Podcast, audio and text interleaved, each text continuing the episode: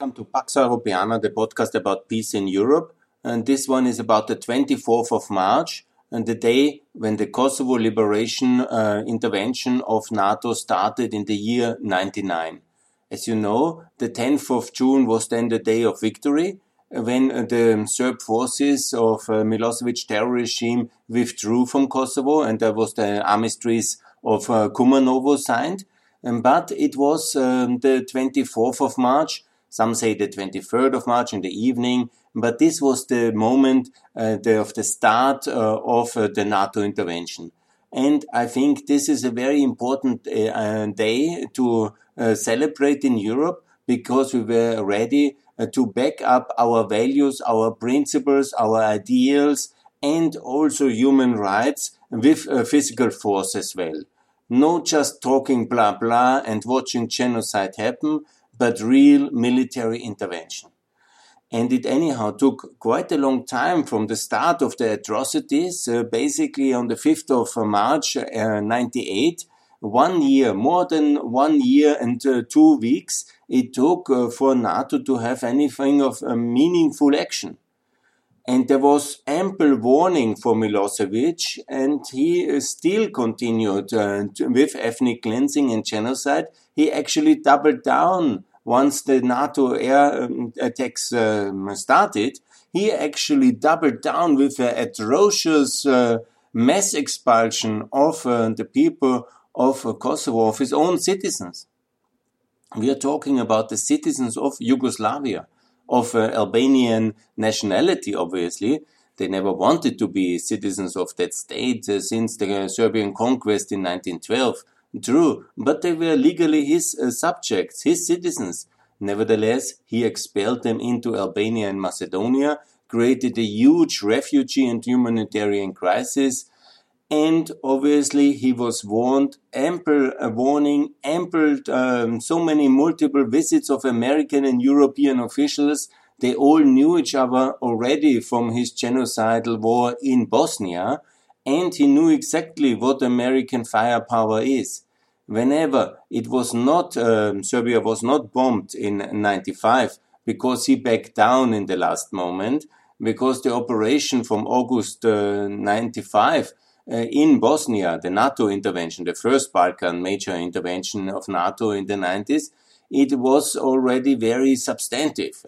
But obviously it was targeted against uh, the Serb proxy forces of Milosevic in Bosnia, and it was not really hammering down on Belgrade.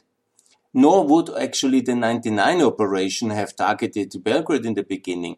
No, please, let's remind ourselves very much on the ample warnings on the negotiation process in Rambouillet in Paris. Yeah, it's called Rambouillet, but it's one of the castles which Paris has so many around uh, Paris, which is like Saint-Germain or um, whatever. We have uh, uh, Versailles and we have all these um, treaties of, um, of, of the First World War and ultimately Rambouillet will go down in history as another of these uh, peace treaties but Milosevic didn't sign. Milosevic was not ready for regional autonomy. He was not ready for allowing the Albanians to live in decency in his country.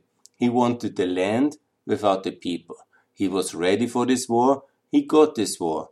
There was American justice petered out against his genocidal regime. And of course, the Europeans supporting it very good.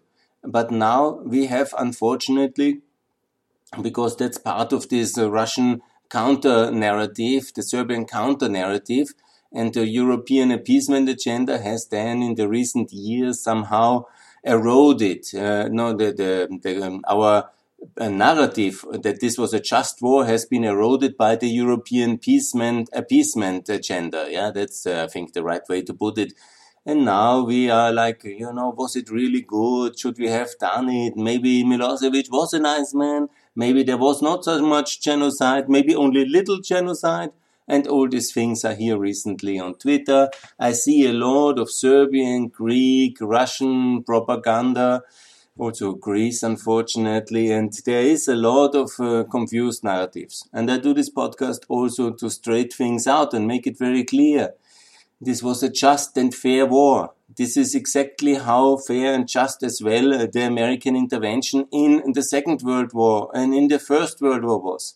On the side of democracy, on the side of American values, on the side of freedom, and to defeat exactly such destructive forces which have um, unfortunately accumulated so much aggressive power and tools and uh, of coercion, like the Yugoslavian army was really a powerful, strong ally. Obviously, they had uh, no hesitation to kill a lot of people already in Slovenia, in Croatia, in Bosnia, in Kosovo, and it was very much the same people who were then deployed in and the ethnic cleansing already from 98. If you're interested in detail, you can go to YouTube and see the videos with English undertitles of Radio Lasevich and others who give now did a session and they give detailed interviews about what they did. They talk in documentaries. They usually have no problem also that recently, that was the worst thing I've ever heard recently of Serbia. There was uh, this uh, Mladic uh, um, general called General, this uh, genocidal personality of uh, Bosnian Serbs, yeah, so-called General. He was then calling in from Den Haag in the morning talk show in the Serbian television and somehow being greeted and referred to as a hero. I mean, this is quite outrageous. Yeah? And it is uh, similar with the same people who committed all these crimes from Račak to Prekaz, uh, all these famous places in Kosovo, uh, which also all Europeans should know and learn and then uh, they were there to commit these crimes, and they are unfortunately not brought to justice. While as there is a lot of international effort to create a specific court uh, for Albanians uh, to be brought to justice, while in fact they were the victims. And this does not mean I excuse anybody who um, committed violence or brutality or state sanctioned um, or state uh, organized criminality. I, I don't endorse anything, anybody that uh, did no matter what kind of nationality. But we have to be very clear that the Kosovo Albanians were the victims. They were the victims since a decade, and in fact since a, a century. They were the victims of this ethnic violence escalated uh, since uh, March 98. And they were obviously much less armed, and if there was, um, I'm cert certainly sure that uh, all sides committed atrocities and violence, yeah. But it's a major difference who was the state, who was the state actor, who who had the most of the weapons, who had all this uh, state um, coercion power, and who was uh, the perpetrator and who started it. And it all leads down to uh, Serb Milosevic uh, criminal guilt for all the things. And the international community has again tried to appease Milosevic. And the whole war would have been avoidable with a much clearer direction, as I have said many times already. In 91, we could have recognized uh, the First Republic of Rugova already. We could immediately after Dayton make clear that there will be no kind of uh, Kosovo genocide and intervened heavily immediately when the airplanes were already flying. No, this all didn't happen. Also, we could have in 98, after the first Prekaz massacre, it would have been easily avoidable to have all this war and escalation by simply uh, making it very clear that we recognize Kosovo and that's it.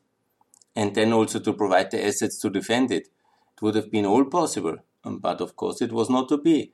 And so the whole escalation happened until there was no other way than militarily intervene. Luckily we had this courage and the leadership. I'm sure President Obama maybe you will not like what I say, but he would he would have sacrificed the Kosovo Albanians same as he sacrificed the Free Syrians, and we would have a similar disaster like we had then in 2013, 14, 15, and 16 in Syria. Because when you don't confront people like Milosevic and Assad, and then obviously they do their dirty and cruel genocidal work and that this is uh, technically possible. There's many examples in Southeastern European history uh, where this was done, and they all know that very well.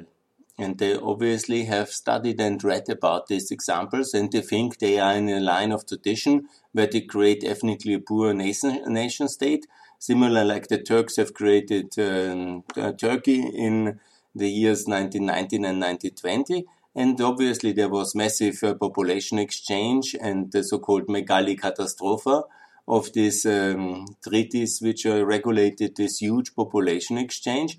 And in this kind of tradition, people like Milosevic feel in their own way somehow vindicated and totally in the right. They take the land, bring their own colonists, do some imperialism and colon colonialism, and we should look away. But America was not ready for it, and I have to credit also some of the European leaders of that time, which now I'm obviously significantly opposed against people like Schröder and all his Russian pivot and his Russian uh, kind of complicity in Nord Stream 2. But at that time, as German Chancellor, he was keeping the line and he was working with the Americans. And so was Joschka Fischer. Remember, at this dramatic point at the party congress uh, of the Green Party, when he got this uh, color um, uh, ball into the face from the side very hard, and it was dramatic. But he kept the line and he supported freedom. My respect for both of them for that and also the other European governments. Whenever it was really very complicated to have this military intervention by committee, there was already some experience from the Bosnian War, and the military and political commanders of, um, of NATO did a relatively good uh, uh, coordinated effort, and uh, they succeeded. Unfortunately, they had always uh, also to extend the military campaign into um, Serbia proper and also hit the civilian targets in Belgrade and also partly in Montenegro. That's all very unfortunate, but it's as unfortunate as Hamburg or Dresden bombing or as Vienna and Linz bombing. When you are part of such an empire, you are by uh, set default uh, also guilty for endorsing that uh, empire. And this is true for, it was also very sad. A lot of German victims during the firebombing in 43, 44, but a lot of victims as well in England and in France and in then uh, everywhere in uh, Europe with this disastrous war. And on a smaller scale, and obviously not everything can be compared, and there was different ideologies, different contexts, but it's exactly comparable, and that uh, such a brutal regime with such uh, dominant weapons suppressing um, constituent parts of its um, power grip, uh, the population it has under power grip, they have to be confronted by the uh, superpowers who can do that. That's um, America and its NATO allies. And I'm very happy and, um, and uh, um, how can I say, I think it was a just and fair war I can actually not understand. There are some Austrians, and I think it's uh, very heinous, uh, like Peter Handke, but there's many on the Austrian left and right, yeah, in which are um, there is extreme right, the pro-Russian Friends of Putin party. There's also the Austrian Green Party, the Austrian Socialist, and they are all thinking, yeah, yeah, Serbia. Yeah, the the traditional narrative is very strong in Austria, unfortunately. And I have 20 years of publishing and working and trying to uh, explain and educate uh, on that issue, but it's complicated. But my hope is obviously that this 24th of March intervention is um, uh, can be the starting point of uh, a new Balkan policy insofar that all these countries which we have uh, basically defended and created, and Austria actually is very active now in the defense of uh, Bosnia. It always has the lead in the command in the IFOR mission since the 2009 now. But also Austria is doing a really good contribution to Bos- uh, Kosovo peacekeeping in KFOR. And uh, so I hope, and that's my target and dream as well, and vision and mission, is that Austria, Bosnia, and Kosovo join NATO together, united in 2024. That will be the 110th year of uh, the start of the First World War, and it would be the ideal um, moment to come to peace, united together in Central Europe, Kosovo, Bosnia, and Austria in NATO. Obviously, perfection it would be also if Serbia joins, but unfortunately, they keep on repeating this kind of uh, revanchist, um, revisionist uh, view of history. that they were unfairly bombed, and that NATO is a war criminal organization, that the bombing of Belgrade and Niš and Novi Sad was unfair, and that uh, we are uh, biased for the Albanians. Yeah. I think if we were, if Europe would be biased to the Albanians, Albania would be already in European Union, and it's not here in 2021. There is no bias for Albania. On the contrary, despite all the criminal acts of Serbia under Milosevic and the kind of difficulties uh, Serbia has done since 2003, obviously most European leaders are biased towards Belgrade. And the fact is that all these escapades of uh, Belgrade uh, doing business with Russia, buying weapons from Russia, doing a trade agreement with Russia, being so close with China, and so on. I can count 20 of these extravaganzas, which are far outside of the European consensus on foreign policy. They are all forgiven for Serbia, and Serbia is lauded as the prime front runner, the super student of EU accession, as the perfection in regulatory takeover and as a great location to do business. For me, it's completely ununderstandable how anybody can think that Serbia is a better business location like Macedonia, which is close to perfection in economic reform. Like anybody can think it's better investment like Montenegro, which is really wonderful reformer. But, uh, and even Albania has a lot to offer. But no, it is always Serbia when you read the EU re reports. And obviously that's part of the appeasement strategy. But also they're doing in some things really good uh, reforms. Uh, that must be also accounted for. But obviously it's a big market and obviously there's a strong bias towards Belgrade because traditionally the European capitals were used to do business with Belgrade there's this narrative of victimhood of the First and Second World War, and that makes uh, Serbia, which was at that time an ally of the Western world, of course, very popular in France and in England. And it's always seen that the Croatians are like the German proxies, and they were the fascists in the war, in the Second World War, and so on and so on. And all these kind of internal divisions are always perfectly exploited by the Serbian diplomats, and then uh, the whole European Union enlargement strategy is discredited because uh, we give uh, somehow preference uh, to a regime which is in reality in retreat and backsliding under um, Vucic in all key parameters of human rights, democracy, press freedom, etc., etc. And so we are in this mess. Nevertheless, the 24th of March is a wonderful day. It's a very special day. I remember I personally, I lived at that time already, let me think to be correct, it was in Brussels and I really couldn't believe it. It was, I was so happy. American justice petered out against Milosevic. If we just had done it earlier on in the Bosnian war decisively, so many people could live. But it took always some time to learn and to adjust policy and to find the right uh, uh response. But his kind of uh, um, genocidal um, strategy was then to be stopped by American power. And that was very good. Let me also explain how he did it. Uh, Mr. Solana, he was the Secretary General of NATO back then, and he oversaw this operation. He famously coined, the phrase, um, a, a, village a day keeps NATO away, meaning that Milosevic in 1898 he uh, did the ethnic cleansing just at that level that he will not provoke a NATO intervention. But it got, and he did that quite reasonable, and there was also no NATO intervention. There was only OSCE peacekeeping and uh, supervisory mission. But again, over Christmas, in 98, uh, 99, he somehow thought it's time to double down, and he did this, he ordered this Račak massacre.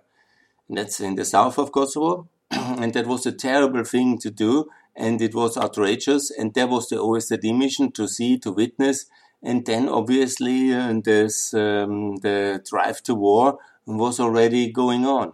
And then there was this last minute negotiations in order to find a negotiated peace, this Rambouillet negotiations, historic. I will make a specific uh, podcast about the Rambouillet because it's really dramatic.